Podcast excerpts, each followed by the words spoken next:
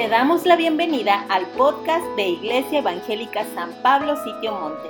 Esperamos que sea de bendición para tu vida. ¿Cómo están?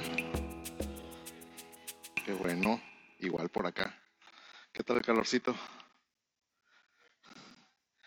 No, ¿qué tal la lluvia? Pero cayó rico, ¿no? Yo me salí a mojar con la primera lluvia. Tenía mucho que no me mojaba con la lluvia y ahora sí no me aguanté. Decíamos la semana pasada, todos los que les gusta el calor, ¿dónde están? Porque están quejando en el internet todos.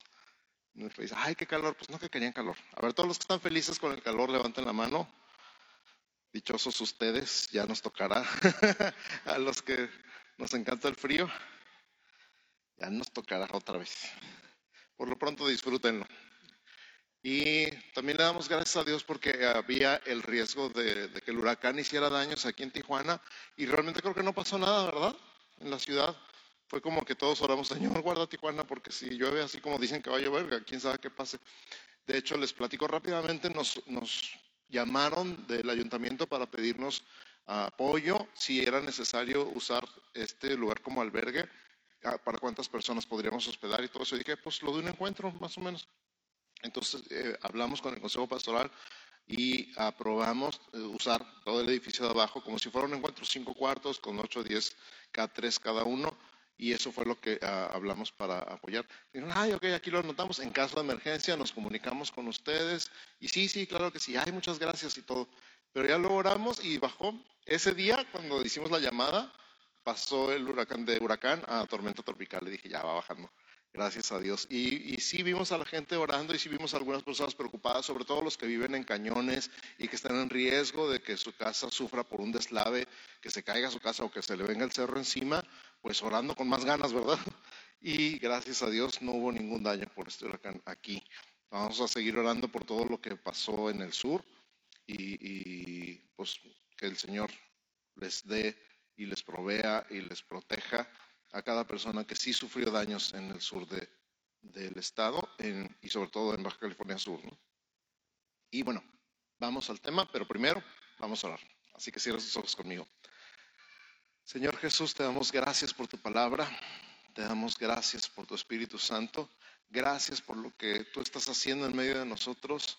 Tú sigues obrando, tú sigues actuando, tú sigues tocando la mente y el corazón y el espíritu de cada persona, Señor, que está aquí presente y de los que están viendo la transmisión en su casa o en algún hospital o incluso en la cárcel, Señor. En el nombre de Jesús, hablamos que tu Espíritu Santo trae el día de hoy tu palabra y la aplica en nuestra vida, en nuestra mente, en nuestro corazón, que que más allá de un discurso, más allá de una enseñanza o de una plática, esto es mucho más, es tu palabra y es tu Espíritu Santo aplicando tu palabra en nuestra vida. Y en el nombre de Jesús nosotros nos disponemos en este momento, disponemos nuestro corazón, disponemos nuestra alma, disponemos nuestra mente, todo lo que tenemos y todo lo que somos está delante de ti en este momento, Señor, porque tú eres, tú eres todo lo que necesitamos. Toma control, Señor, de cada momento, de cada minuto, de cada segundo, Señor, porque tú eres, tú eres todo lo que queremos, tú eres todo lo que necesitamos. Y estamos delante de ti para recibir tu palabra. En el nombre de Cristo Jesús. Amén. Qué gusto verlos a todos, de veras. Algunos de ustedes no los veíamos ya en un rato, los extrañamos. Aunque ustedes no lo crean, desde aquí se puede pasar lista muy fácilmente. Decir, ay, no vino fulano, no vino sultano, ¿de dónde andaban? Y luego me, ya me detengo porque al rato me sacan la vuelta. Cuando los voy a ir a saludar, ay no, el pastor me va a preguntar dónde fui. Y se, se van corriendo para otro lado. Entonces, calma, no pasa nada, nomás quiero que sepan que nos da mucho gusto verlos. Y que qué bueno que están aquí. Así que voltea con tu vecino y dile qué bueno que estás aquí. Me da gusto verte. Y si no lo habías visto antes y hoy está de regreso, me da gusto verte otra vez. Qué bueno que estás aquí. Sí, qué padre. Y voltea atrás y alrededor, enfrente también. Qué bueno que viniste. Qué bueno, qué bueno. Qué gusto verlos de verdad, a todos y cada uno. Y bueno, Vamos a tratar de acordarnos un poquito de la semana pasada. La semana pasada hablamos de la esencia del reino. Nuestra serie se llama Cultura de la Iglesia y la semana pasada hablamos de la esencia del reino y hoy estamos hablando de la cultura del reino. En la esencia del reino hablamos de, algo que no podemos quitar de la iglesia porque dejaría de ser la iglesia, es la unidad. Lo esencial es lo que no podemos sacar de, porque si no ya se pierde la esencia. Y la esencia, parte de la esencia de la iglesia es la unidad. No puede existir la iglesia sin la unidad. Juan 17, 23 dijo, yo en ellos y tú en mí, para que sean perfectos en unidad, para que el mundo conozca que tú me enviaste y que los has amado a ellos como también a mí me has amado. Qué impresionante versículo todo y lo vuelvo a leer y me vuelve a impresionar, porque es Dios, el el que pone la unidad de nosotros, nos da lo necesario para ser perfectos en unidad. Y por esa unidad el mundo va a saber que Dios envió a Jesús. Escucha, por esa unidad el mundo va a saber que Dios envió a Jesús. Así de importante es la unidad para la iglesia. Por esa unidad el mundo va a saber que Dios envió a Jesús. Wow, y que Dios te ama. Por eso sabemos, por la unidad. Dijimos que la unidad no se produce, sino que se nutre y se protege. Amén. Que estamos unidos en Cristo, o sea, la razón de que estamos unidos es que estamos en Cristo, que estamos unidos de forma práctica y que tenemos una unción corporativa, o sea, somos parte de un cuerpo y si estamos desconectados del cuerpo, estamos desconectados de la vida. Así como una rama separada del árbol se seca, así nosotros si estamos separados del árbol, que es Jesús, nos secamos. Pero no nada más estamos unidos al árbol que es Jesús, sino que estamos unidos a través de otras ramas. Estamos conectados unos con otros. Todos somos miembros unos de los otros. Y al final les compartí un poquito de algo que, que yo sentí en mi corazón que Dios nos hablaba, cómo si un miembro estuviera descompuesto o estuviera haciendo daño a otros miembros, no cortas ese miembro del cuerpo porque está haciendo daño, sino que el, problema está desde la cabeza y cómo hay que traer sanidad desde la cabeza a todo el cuerpo y cómo toda la sanidad y la vida fluyen desde la cabeza a todo el cuerpo y realmente no puedes sanar un dedo si ese dedo está desconectado del cuerpo, es a través de todo el brazo y a través de todas las venas que fluyen desde el corazón que la sangre llega al dedo. Y así tú y yo estamos conectados unos con otros y todos con la cabeza que es Jesús. Y gracias a Dios porque Él es el que nos toma y Él bajo su dirección y bajo su control estamos y cuando un miembro pierde ese control o esa sensibilidad, de la misma cabeza sale la sanidad para ese miembro y ningún miembro va a ser cortado del cuerpo de Cristo. ¿Cuántos dicen amén? Voltea con tu vecino y dile, ningún miembro va a ser cortado de este cuerpo. Eso es importante. Y hoy vamos al segundo tema, que es entonces la, cultura del reino. La iglesia tiene la cultura del reino. Di conmigo, la iglesia tiene la cultura del reino. ¿Qué significa eso? Escucha esta frase de Aristóteles. Los peces no pueden darse cuenta de que están mojados. Los peces no pueden darse cuenta de que están mojados. ¿Por qué no saben que están mojados los peces? Porque toda su vida han vivido en el agua. Simplemente. Ahora, ¿qué tiene que ver esto con el mensaje, pastor? Ahorita vas a ver. el agua es su hábitat nacieron en el agua, crecieron en el agua, toda su vida han vivido en el agua, no saben otra cosa más que el agua. Así es la cultura. Nosotros nacimos en una cultura, crecimos en una cultura, toda nuestra vida hemos vivido en una cultura y no conocemos otra cosa más que la cultura en la que nacimos, crecimos y vivimos. ¿Estamos de acuerdo? Hay cosas que para nosotros son muy normales y para otras personas son medio anormales. ¿Cuántos son casados aquí? Levanten la mano. ¿Cuántos casados en el primer año de casados dijeron frases como, ay, no sabía que eras así? ¿Sí o no? Porque hubo un choque de dos culturas. Uno era muy ahorrativo, a lo mejor demasiado ahorrativo, y el otro era muy gastalón, a lo mejor muy manirroto. Y cuando se casaron, los dos dijeron, ay, no sabía que eras así. Porque nacieron, crecieron y vivieron toda su vida en una cultura, a lo mejor era una cultura familiar ser ahorrativos o era una cultura familiar ser gastalones. Decir, hay que disfrutar la vida y yo lo, solo se vive una vez, así que dale. Y entonces chocaron las culturas, pero esa era nuestra cultura. Nosotros no lo veíamos como algo anormal, para nosotros era normal, hasta que nos casamos con alguien que era todo lo contrario que nosotros. Y entonces dijimos, ah, ¿quién está mal? Pues hay que ponernos de acuerdo. Simplemente no es ni bueno ni malo, sino hay que ponernos de acuerdo. ¿Por qué? Porque era otra cultura diferente. Sin darnos cuenta, nosotros absorbimos los rasgos característicos de la cultura de nuestra familia o también de nuestra región o de nuestro país. Hay palabras que en algunos estados de México, no vamos a hablar de otros países, en algunos estados de México son groserías y en otros no. ¿Les ha tocado? ¿Conocen a alguien de cierto estado y dice algo que dice, ¡Ah! ¿por qué dices eso? Y el otro así ¿qué? Hay cosas que son culturales, ciertas salsas, comer chile, no comer chile, las tortas ahogadas. Todo el mundo de Guadalajara dice que no hay tortas ahogadas en ningún otro lado más que en Guadalajara. Y no, aquí están, no, no están buenas. ¿Pero por qué? Porque ellos conocen las de veras. ¿Estamos de acuerdo? Nosotros decimos, ay, bueno, pues son tortas ahogadas, como sea. Pero es una cultura, es toda una cultura alrededor de cómo se preparan ciertos alimentos con ciertos ingredientes en ciertos lugares de la República. Cada cosa de esas nos deja ver un poquito de cómo es la cultura. Incluso los tiempos son diferentes en el tiempo que nos ha tocado vivir y todo eso nos ha moldeado. Di conmigo, todo eso nos ha moldeado.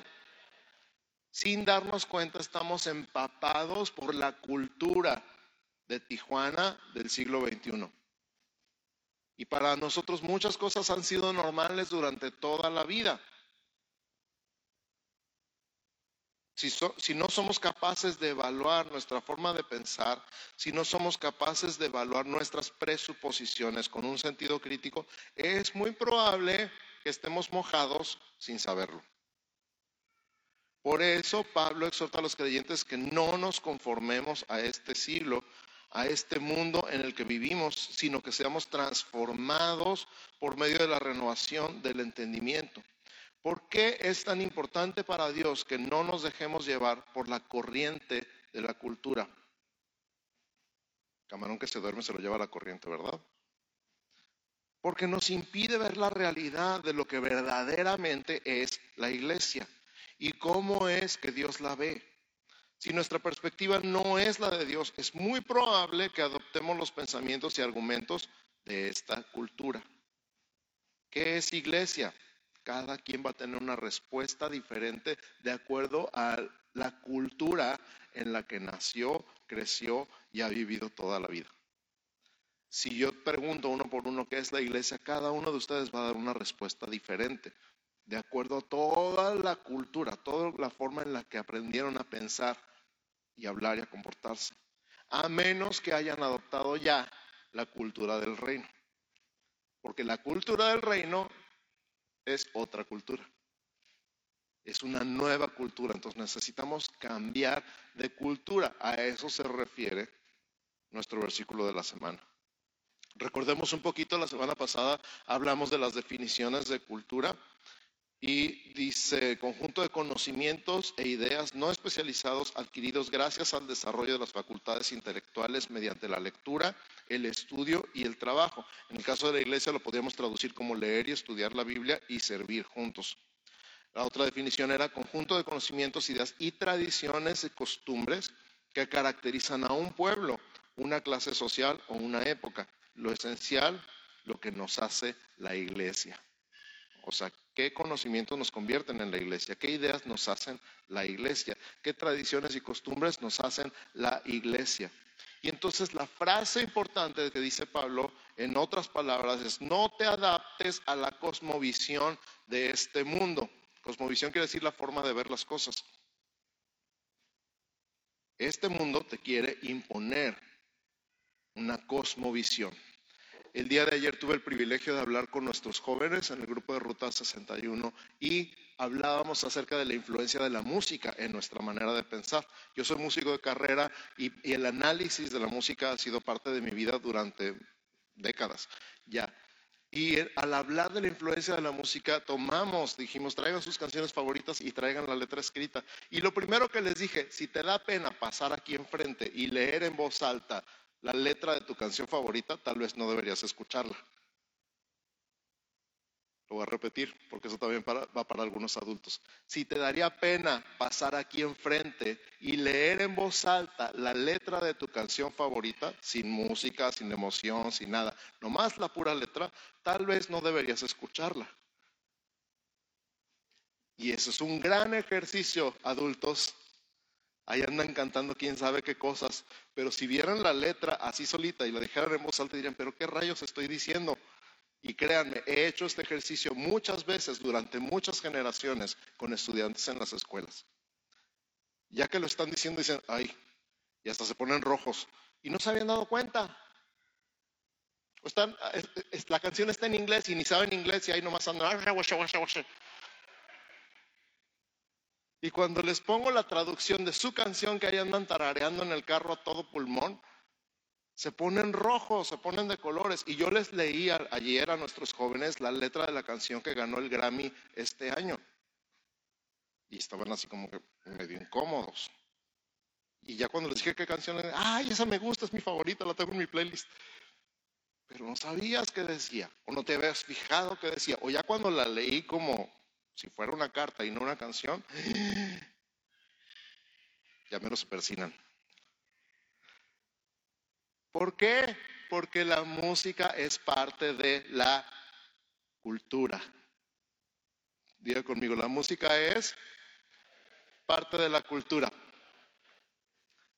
Ahora, ¿qué cultura te estás metiendo en la cabeza? Otra cosa que le dije a nuestros jóvenes ayer fue, la música es el vehículo ideal para meterte cosas en la cabeza. La música es el, vehículo ideal para meterte cosas en la cabeza. Es más, yo les puse el, otro, lado de la moneda. La mayoría de los versículos bíblicos que me aprendí de joven, me los aprendí cantados. Ahora piensa un instante. ¿Te pasó algo parecido a ti? Anoche les canté de amados, amémonos unos a otros. Porque el amor es de Dios y todo aquel que ama es nacido de Dios y conoce a Dios. El que no ama a Dios no conoce porque Dios es amor. Amados, amémonos unos a otros. Juan 4, 7 y 8, me lo aprendí a los 14 años, no sabía que era un versículo, no sabía que estaba en la Biblia, pero me lo aprendí. Cuando me dijeron que era un versículo, dije, ah, ese ya me lo sé. Y me los he cantado. Ahora, ¿qué te sabes tú? no quiero averiguar. Vamos a, nuestro versículo de la semana, Romanos 12, 1 y 2. ¿Listos? ¿Ya lo tienen? Romanos 12, 1 y 2.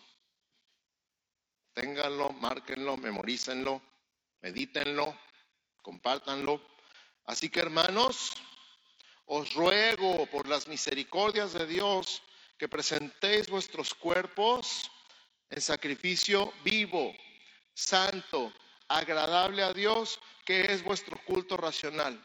No os conforméis a este siglo, sino transformaos por medio de la renovación de vuestro entendimiento, para que comprobéis cuál sea la buena voluntad de Dios, agradable y perfecta.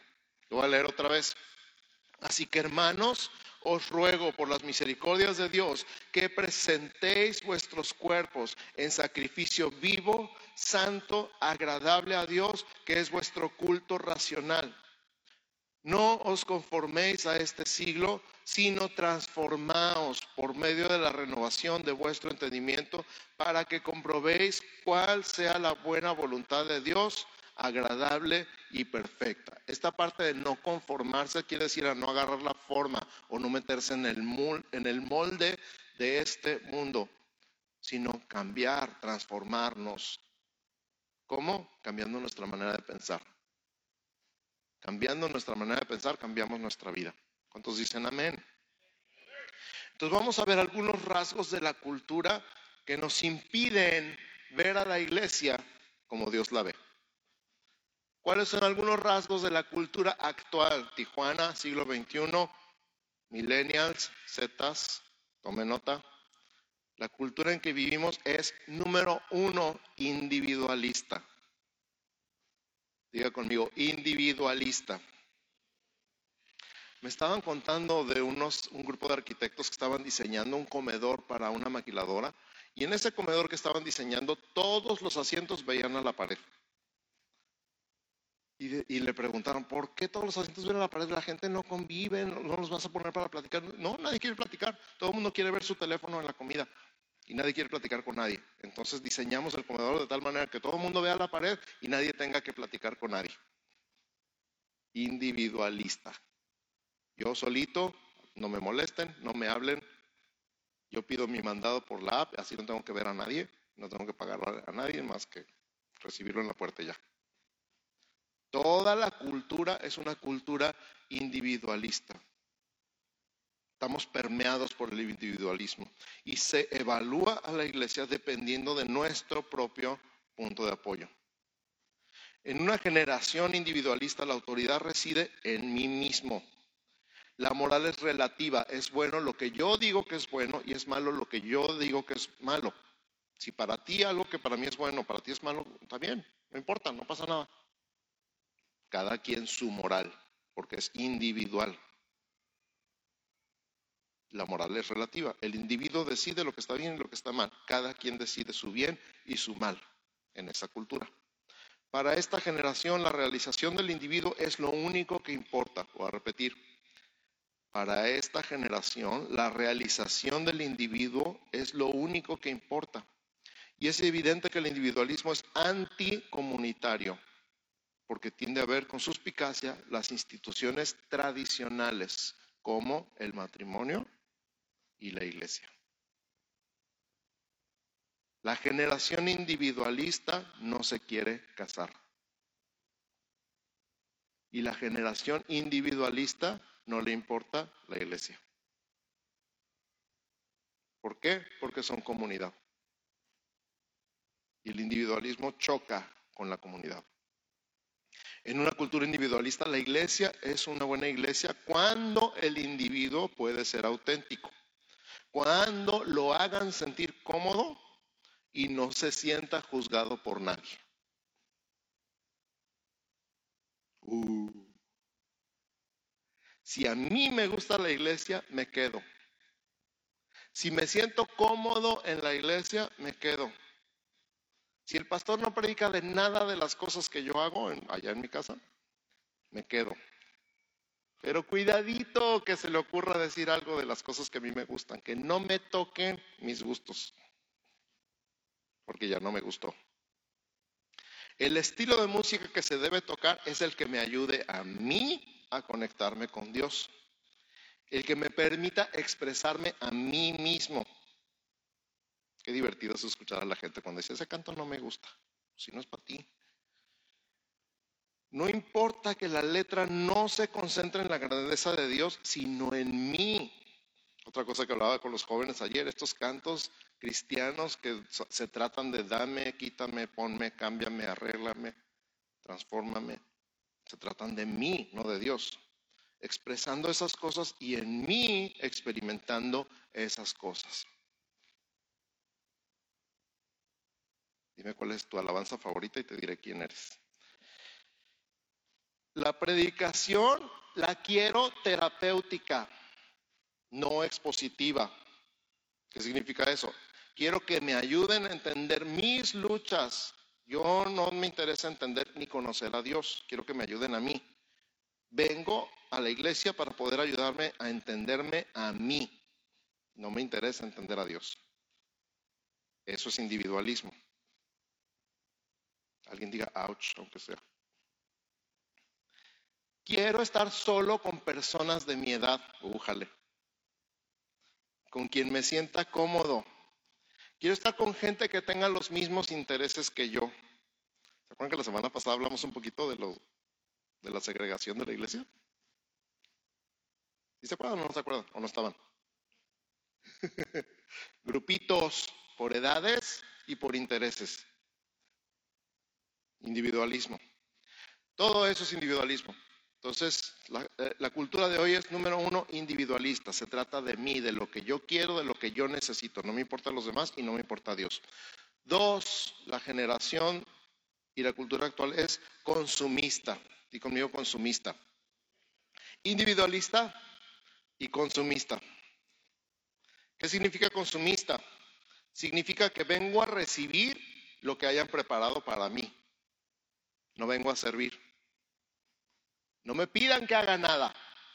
Ya suficiente hago con venir a la iglesia. Vengo a ver qué hicieron, a ver qué cantos prepararon, a ver si el pastor se preparó con el sermón o no, o qué. A ver si me gusta lo que hicieron para mí. Eso es consumismo. Mm. Estoy pisando callos, ya lo sé, con todo el amor del mundo. El resultado es una fobia al compromiso. Tengo compromiso, fobia. Rechazo a toda responsabilidad y no querer servir en nada. Escucha esta frase. Te amo Jesús, pero no lo suficiente como para comprometerme con un grupo. Te amo Jesús, pero no lo suficiente como para comprometerme con un grupo de cristianos y amarlos. No lo dirías en voz alta, ¿verdad? No lo, usarías tal cual en tu oración, ¿verdad? ¿O sí? Ay, pastor.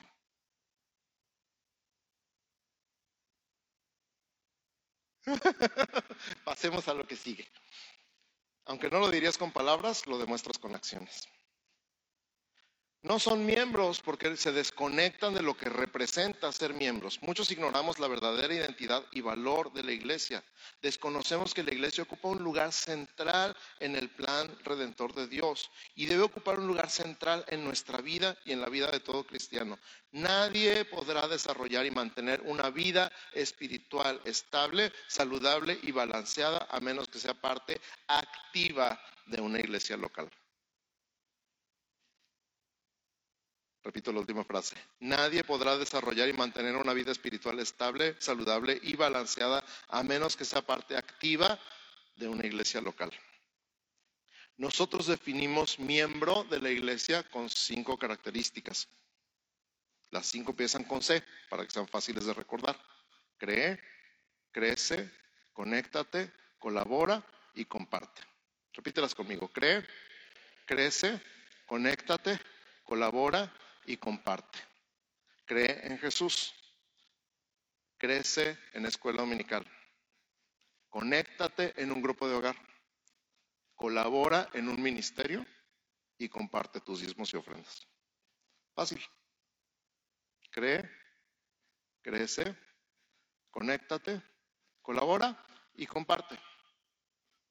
Ahora tú dime. Bueno, no, mejor no me digas. Tú dite a ti mismo. Ontoy. Pero tú dime, ando al 100, pastor. O ando al 80. O ando al 60. O ando al 20. O no, pues no ando.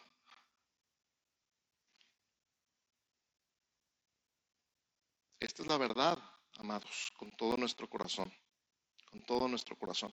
Y entonces, todo esto que acabo de decir es la cultura. ¿Estamos de acuerdo? Es la cultura del mundo. En esa cultura nacimos, crecimos, hemos vivido toda nuestra vida, a esa cultura estamos acostumbrados. Todo alrededor nos lleva en esa cultura. Es una corriente cultural. Por eso dije hace rato, camarón que se duerme se lo lleva la corriente. Si tú no tienes cuidado, si no te fijas, te vas con la corriente y quieres que Dios y la iglesia y las alabanzas y la predicación se traten de ti, no de Dios. Eso sería lo cultural. Es más, hablamos de este tema con otros pastores y en otras iglesias, este peligro de ser culturalmente relevantes, entre comillas, sí, tenemos que hablar de una manera que entiendas, no podemos hablar en el español antiguo, porque la mayoría de ustedes no lo hablan. Ese es otro tema. Pero el hablar de lo que tú crees que necesitas en lugar de hablar de lo que Dios dice que tenemos que hablar sería irnos con la corriente. ¿Estamos de acuerdo? No vamos a hablar de lo que tú crees que necesitas, por eso no hacemos encuestas aquí. ¿De, qué crees tú que se deberían tratar los sermones? Vamos a preguntarle al Señor, Señor, ¿qué quieres decirle a tu iglesia? Eso no es cultura, eso es contracultura. Ahora di conmigo, contracultura. Dilo otra vez, contracultura. Dilo fuerte y así como con seguridad, con confianza. Contracultura. Yo no voy con la cultura, yo voy en contracultura. Voy contra la corriente, contracorriente. ¿Ok? Pues no te vayas con la corriente, no te duermas. No vayas con la cultura, vamos en contracultura. Esta es la segunda parte de nuestro mensaje. Contracultura. Lo primero fue describir la cultura en que vivimos y ahora vamos a hablar de contracultura. Es evidente entonces que en medio de una revolución moral como la que estamos viviendo, lo que dije hace ratito, todo, todo el mundo está bien, cada quien define su bien y su mal. Es una revolución moral. Necesitamos una contracultura, una máxima autoridad que dicte lo que está bien y lo que está mal. La contracultura es probablemente tan antigua como la propia cultura. Podemos decir que la contracultura es un movimiento social, podríamos decir, y cultural caracterizado por la oposición a los valores culturales e ideológicos establecidos en la sociedad. Repito, podríamos decir que la contracultura es un movimiento social y cultural caracterizado por la oposición a los valores culturales e ideológicos establecidos en la sociedad. La palabra puede entenderse en dos sentidos. Por una parte, como una ofensiva contra la cultura predominante y por la otra es una cultura a la contra que permanece al margen de los medios de formación de masas.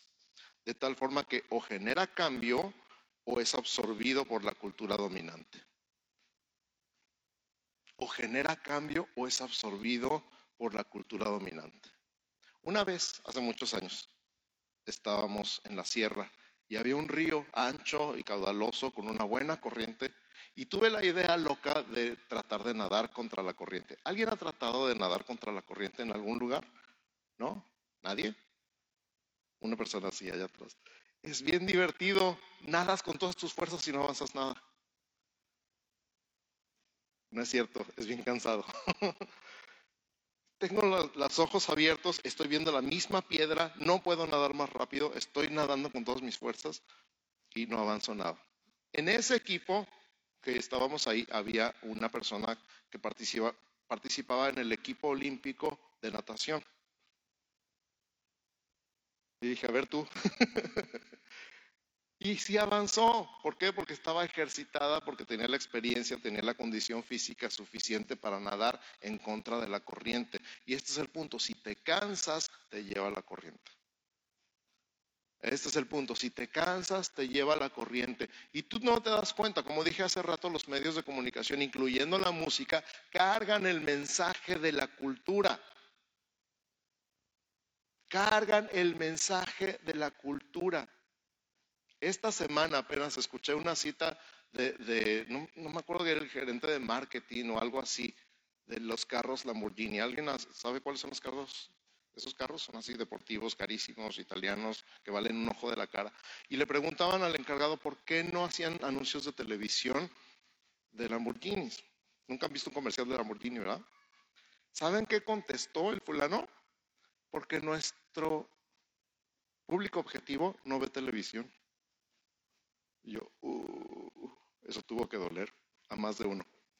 la gente que está sentada viendo la tele nunca va a tener para un Lamborghini, es lo que estaba diciendo. Y pensé, contracultura. Contracultura. ¿Qué te estás metiendo en la cabeza? ¿Qué te estás metiendo en la cabeza? Tú solito, porque tú escoges ahora la película y la serie en Netflix, o no? Y en Disney, y en HBO, y etc. Tú escoges, ya ni siquiera ahí prendí la tele y estaba eso ahí. Ya no es cierto, eso ya pasó de moda. Tú le picas ahora y escoges qué ves. Tú le picas ahora y escoges qué canción escuchas en Spotify, o qué banda, o qué artista. Tú escoges. Ya no hay a quien engañar, eres tú solito el que se mete las ideas en la cabeza. Y al rato, ay, no sé por qué tengo estos pensamientos. Pues claro, pues claro, te estás metiendo la cultura del mundo en la cabeza. Ahora es tiempo de levantarse y hacer una contracultura, ir contra la corriente. Es tiempo de ir contra la corriente. Amada iglesia, se va a poner peor la cosa allá afuera. Quisiera decirte, no, todo va a mejorar y vamos a conquistar el mundo. Está en la Biblia. Pero también se va a poner mejor. Allá se va a poner peor, pero este lado se va a poner mejor. Y tú escoges de qué lado estás. Tú escoges de qué lado estás. Una de las cosas que platicaba con nuestros jóvenes ayer en el tema de la música, del top 10 de Billboard, de los premios Billboard latinos, en tres posiciones de los diez principales en todo el mundo está Bad Bunny. No Bugs Bunny, bueno fuera. Bad Bunny. Reggaetón. Uno de los principales expositores de esta música espantosa, cuya letra jamás leería en público. Me puse rojo en mi oficina de ver la letra de una canción y estaba yo solito. Me puse mil colores. Dije, no, yo no voy a leer esto. Los jóvenes, claro que no. Pero ahí andan. Cultura contra cultura. Cultura contra cultura. Conmigo, cultura contra cultura. Tú escoges si te vas con la corriente o eres parte de la contracultura. Tú solito. Y la cultura de la iglesia es una contracultura. La cultura del reino de Dios es una contracultura. Así que tú escoges dónde estás. O generas cambios o eres absorbido por la cultura. O te pones pilas o te lleva la corriente. Vamos a decirlo en lenguaje más coloquial. Es más, voltea con tu vecino y dile, ¿te pones pilas o te lleva la corriente? O te pones pilas o te lleva la corriente. Entonces, ¿qué se supone que debemos creer como iglesia? No se trata solamente de copiar la cultura o de derrocarla, de no copiarla o derrocarla o atacarla o criticarla, sino establecer una nueva cultura, la cultura del reino de Dios, la cultura que se nos dio. Nosotros tenemos nuestra propia cultura. Repite conmigo, nosotros tenemos nuestra propia cultura. Nosotros tenemos nuestra propia cultura. Nosotros tenemos nuestra propia cultura. De eso se trata Romanos 12, 1 y 2. Preséntate delante de Dios como sacrificio vivo, santo y agradable. No te conformes a este mundo, no agarras la cultura del mundo, transfórmate cambiando tu manera de pensar para que compruebes que la voluntad de Dios es buena, es agradable y es perfecta. De eso se trata este pasaje.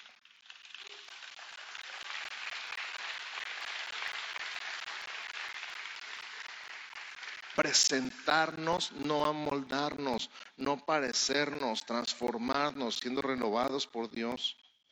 Hay un propósito, comprobar que la voluntad de Dios es buena, es agradable y es perfecta. No eres definido por la cultura, eres definido por la escritura. No eres definido por la cultura, eres definido por la escritura. Joven, no eres definido por la cultura, eres definido por la escritura. Amiga, no eres definida por la cultura, eres definida por la escritura. Una de las cosas que estamos manejando ya por varios años es el número de casos de depresión en niños y jóvenes adolescentes porque nunca jamás se van a parecer a lo que ven en Instagram. Por más que quieran, ven el Instagram y luego se ven ellos y se deprimen. ¿Por qué no tienen la madurez para manejar esta idea? Instagram no es real. Por eso te estoy hablando a ti. joven, señorita, no eres definido por la cultura, eres definido por la escritura. Amén. No te veas en el espejo del Instagram, mírate cómo Dios te ve. Es necesario que sepamos que la iglesia no es un movimiento cultural, la iglesia no es un movimiento social, pero sí es una contracultura. La iglesia es columna y baluarte de la verdad. La iglesia está fundada en Jesucristo.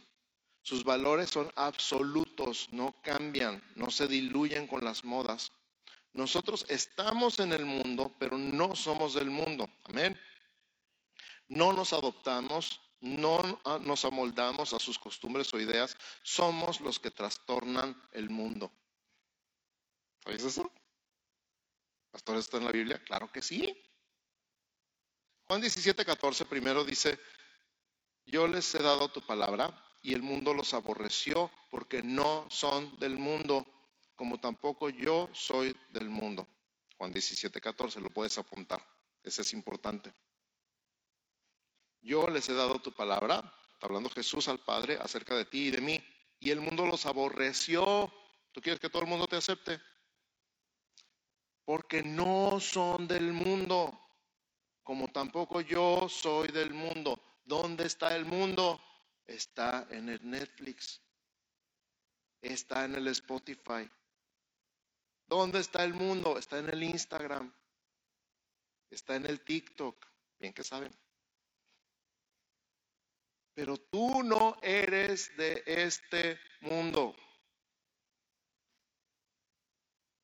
Y no es que te veas medio marciano, nada que ver. Pero no eres de aquí. Esta no es tu reino, esta no es tu cultura, como Jesús tampoco es del mundo. Hechos 17:6, Hechos 17:6, no hallándolos trajeron a Jasón y algunos hermanos ante las autoridades de la ciudad, gritando, estos que trastornan el mundo entero también han venido acá. Escucha la acusación. Estos que trastornan el mundo entero también han venido acá. ¿Cómo me gustaría que cuando te vieran llegar a algún lugar dijeran eso? Me encantaría saber.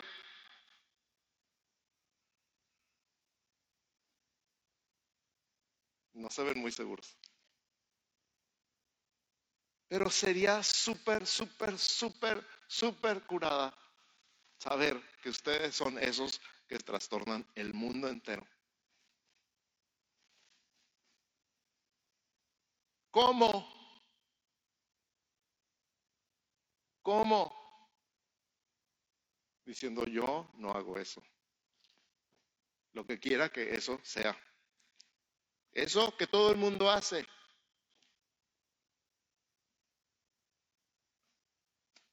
¿Cuántas posibilidades tantas como cabezas hay en este lugar y en línea.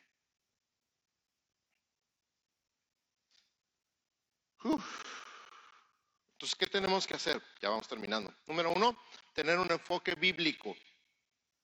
Tener un enfoque bíblico de la contracultura. Colosenses 2.8, mirad que nadie os engañe por medio de filosofías y huecas sutilezas, según las tradiciones de los hombres, conforme a los rudimentos del mundo y no según Cristo, porque en Él habita corporalmente toda la plenitud de la deidad y vosotros estáis completos en Él, que es la cabeza de todo principado y potestad. Eso es Colosenses 2, del 8 al 10, más o menos. No te dejes engañar con la cultura del mundo. Todo es según Cristo. Tener un enfoque bíblico de la contracultura está fundamentada en la verdad y la verdad es la palabra de Dios. ¿Qué es la verdad? Solo hay una. Cuando dicen, te lo juro por esta, esa no es la verdad. Cuando dicen los niños y los borrachos siempre dicen la verdad, esa tampoco es la verdad. Cuando dicen la verdad no peca pero incomoda, esa tampoco es la verdad de la que estamos hablando. La cultura del mundo basa muchas de sus afirmaciones en muchos dichos como esos que se han implantado a lo largo de los siglos. No reflexionan, solo lo creen y lo repiten como periquitos. Muchos de esos dichos o creencias se han infiltrado en nuestra cultura de la iglesia, al grado que hasta llegan a modificar la verdad de Dios. Por ejemplo, cuando dicen, como dice la Biblia, ayúdate que yo te ayudaré. ¿Dónde está ese versículo? Está junto al de la verdad no peca, pero incomoda. Es el mismo libro modifica tanto el concepto verdadero que cuando leemos que nos debemos decir la verdad en amor, algunos piensan que hay que decir verdades maquilladas. Por ejemplo, a alguien pasado de peso le decimos que se ve más llenito o más repuestito, para ver si con el hito no se siente tan feito. ¿Sí o no?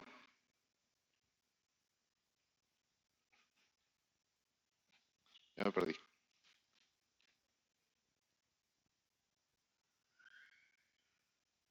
¿No sería más bien, se trata de hablar la verdad, ser fiel y verdadero en la doctrina del Evangelio de verdad? A eso se referirá Efesios 4:15. Siguiendo la verdad en amor, crezcamos en todo, en aquel que es la cabeza, esto es Cristo.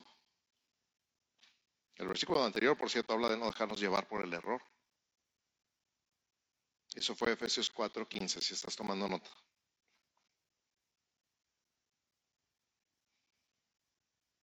La verdad es una persona. Jesús vino a mostrar la verdad de Dios. Romanos 15:8 dice, pues os digo que Cristo Jesús vino a ser siervo de la circuncisión para mostrar la verdad de Dios, para confirmar las promesas hechas a los padres. El propósito de Jesús dice en este pasaje que fue mostrar la verdad de Dios. La verdad tiene dueño, Él es la verdad. La verdad está en Jesús. Jesús es la verdad. Él dijo, yo soy el camino, la verdad y la vida, y nadie viene al Padre si no es por mí. Hace dos mil años Pilato le preguntó a Jesús, ¿qué es la verdad? Y tenía la verdad enfrente. Juzgó la verdad, la sentenció, la azotó, se burló, la crucificó. Y desde entonces los seres humanos nos seguimos haciendo la misma pregunta. ¿Qué es la verdad? Y no hemos sabido reconocer la respuesta. La verdad es Jesús. La verdad es Dios. La base de la verdad no puede ser perecedera, no puede ser contingente. La verdad de Dios es eterna, es inmutable. Solamente puede existir en la mente eterna e inmutable de Dios. Dios es verdad. El mundo ha rechazado la verdad. Fíjate lo que dice Juan 3, 19 al 21. Juan 3, 19 al 21. Y esta es la condenación, que la luz vino al mundo y los hombres amaron más las tinieblas que la luz porque sus obras eran malas. Uy. Escúchalo otra vez. Esta es la condenación. Que la luz vino al mundo y los hombres amaron más las tinieblas que la luz porque sus obras eran malas. Porque todo aquel que hace lo malo aborrece la luz y no viene a la luz para que sus obras no sean reprendidas.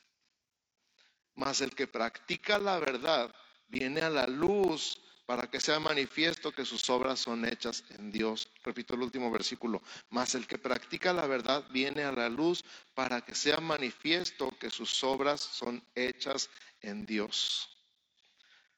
Este esta verdad de que todas las cosas tarde o temprano salen a la luz, para algunos es una promesa y para otros es una amenaza. Cada quien escoge de qué lado se pone. La luz de Dios ilumina todo. Si le tenemos miedo a la luz es porque no queremos que algo salga a la luz. Y si amamos la luz, es porque estamos en el lugar correcto. A Pilato le convenía hacerse loco acerca de la verdad, pero sus intereses personales le impedían reconocer la verdad. Y tú y yo estamos en una batalla cultural y la cultura es un medio, es un lenguaje usado para diluir la verdad en el mundo. Estamos viviendo una batalla por la verdad y a su vez afecta nuestra identidad como iglesia. Como dije al principio, cada uno de ustedes ve la iglesia de acuerdo con su cultura. Pero la iglesia es la verdadera fuente de moralidad.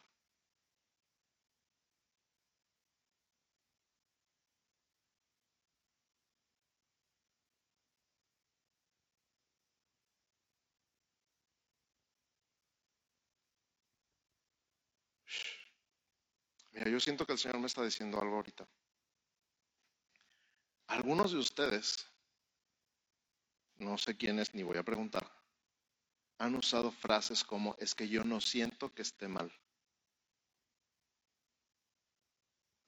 Es que yo no siento que esté mal lo que estoy haciendo. Como un argumento de este, cada quien tiene su bien y su mal. Es otra forma de decirlo.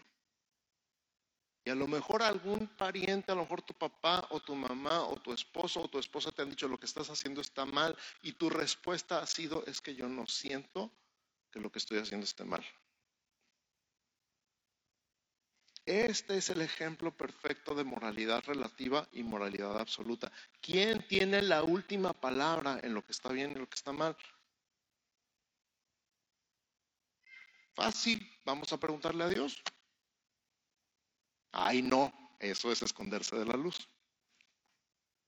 Quitarse del spot. Ese fue gratis para alguien que está aquí. ¿Cómo empezamos?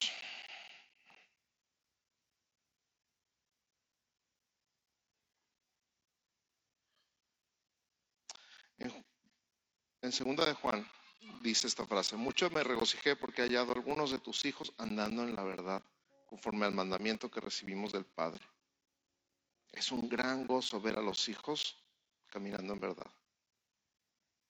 ¿Sí o no? Siguiendo lo que Pablo nos dijo, no dejarnos moldear ni definir por la cultura del mundo aunque nos veamos diferentes a los demás y para eso necesitamos entonces conocer la cultura del reino, la cultura de la iglesia, tal y como Dios la define y nos sometemos a su verdad. Nos sometemos a su verdad y conmigo nos sometemos a su verdad. Nos sometemos a su verdad. Nos sometemos a su verdad. Ya terminamos. Cierra tus ojos, por favor. Cierra tus ojos, por favor, y medita un instante en lo que has escuchado. Medita un instante en lo que has escuchado. Dios, tu verdad, tu verdad es la pura verdad. Yo me he dejado llevar, confieso que me he dejado llevar por lo que he visto en los medios de comunicación. Confieso que mi mente ha sido influenciada por la música, las películas y las series y los videos que he visto. Reconozco que mi mente está influenciada por la cultura de este mundo. Dios, hoy has traído luz a mi vida. Hoy has traído luz a mi mente.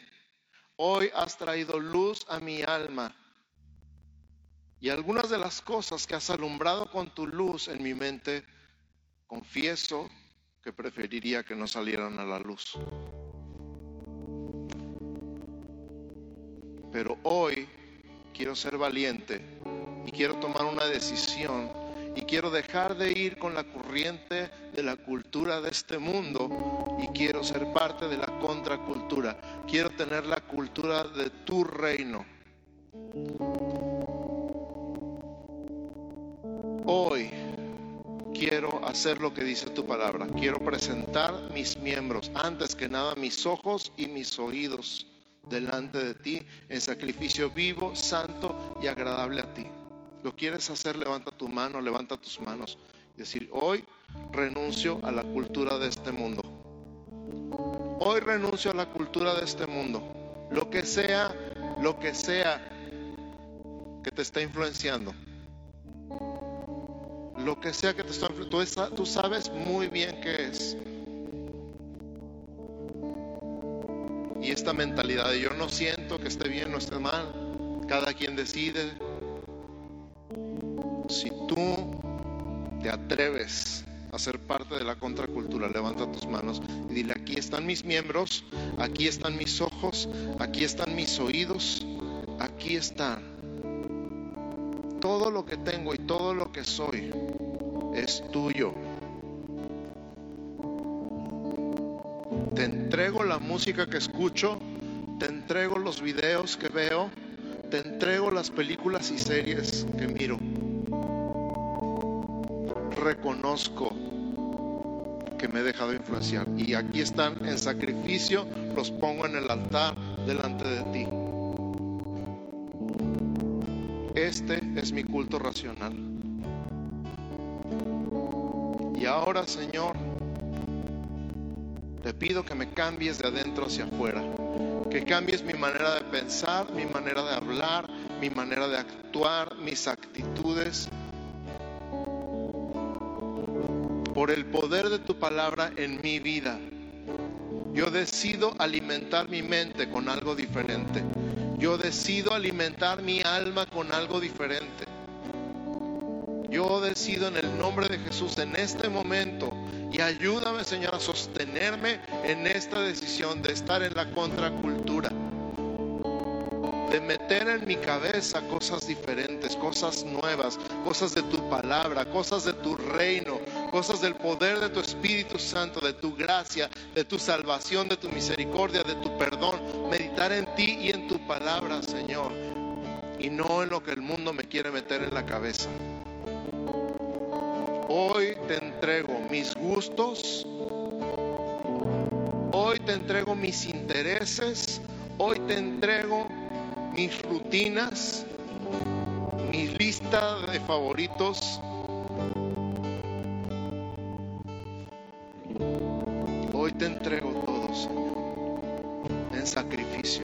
Y te digo, moldéame, transfórmame, transforma mi mente con el poder de tu palabra, con el poder de tu Espíritu Santo, en el nombre de Jesús.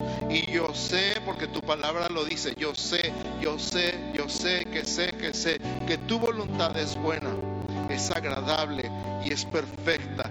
Yo decido creer el día de hoy, Señor, en el nombre de Jesús, que tu voluntad es buena, que tu voluntad es agradable, que tu voluntad es perfecta. Y me quito esta idea que el mundo me ha metido en la cabeza, que tu voluntad es que yo sufra, que tu voluntad es que a mí me duela, que tu voluntad es que a mí me falte. Yo decido creer el día de hoy que tu voluntad es buena, es agradable y es perfecta. Y estoy decidido a comprobarlo. En el nombre de Jesús. Te pido en este momento, Señor, por cada persona que está dudando, por cada persona que está queriendo abrazar su cultura pasada. Te pido en el nombre de Jesús porque yo sé que hay personas que no están dispuestas a renunciar a cosas que los tienen agarrados. te pido, Señor, que pueda ellos ver con tus ojos por un instante todo lo bueno que tú tienes para ellos. Si tan solo soltaran eso que tienen agarrados. En el nombre de Jesús. En el nombre de Jesús. Que puedan creer, que puedan ver y creer que todo lo que tú tienes para ellos es bueno y es agradable y es perfecto. Hablamos una iglesia madura en el nombre de Jesús. En el nombre de Jesús. Gracias Señor. Gracias Señor. Antes de dar la bendición, solo quiero recordarles dos cosas. Tenemos nuestra noche mexicana este jueves. Noche mexicana este jueves es la última oportunidad que tienes de escuchar y de invitar a alguien que vea que los mexicanos nos podemos divertir sin alcohol y sin drogas y sin groserías. ¿Verdad? Que vean una cultura diferente, cultura mexicana pero diferente. Y Estamos ya planeando la posada para la colonia Antorcha. Cada año hacemos una posada en la colonia Antorcha Campesina y estamos ya empezando a juntar fondos y a juntar donaciones. Y tú puedes decir, yo pongo una piñata llena de dulces, por favor. Yo pongo una piñata o yo pongo cena para tantas personas o yo pongo lo que tú quieras donar para esa posada. Puedes apuntar con... Ay, perdón con Marco y Luz o con Rocío. ¿Ok? Con Marco y Luz o con Rocío. Levanten su mano, por favor, Marco, Luz, Rocío. Ok, con ellos tres, allá, aquí atrás, se pueden apuntar para donar lo que ustedes quieran para esa posada. Entonces, hoy empezamos a juntar todo lo que podamos para regalar y para dar y para servir. Ok. Iglesia, en nombre de Jesús de Nazaret, que el Señor te bendiga y te guarde. Que el Señor haga resplandecer su rostro sobre ti y tenga de ti misericordia. Que el Señor alce sobre ti su rostro y ponga en ti paz. En el nombre de Jesús. Amén, amén y amén. Buenas tardes a todos.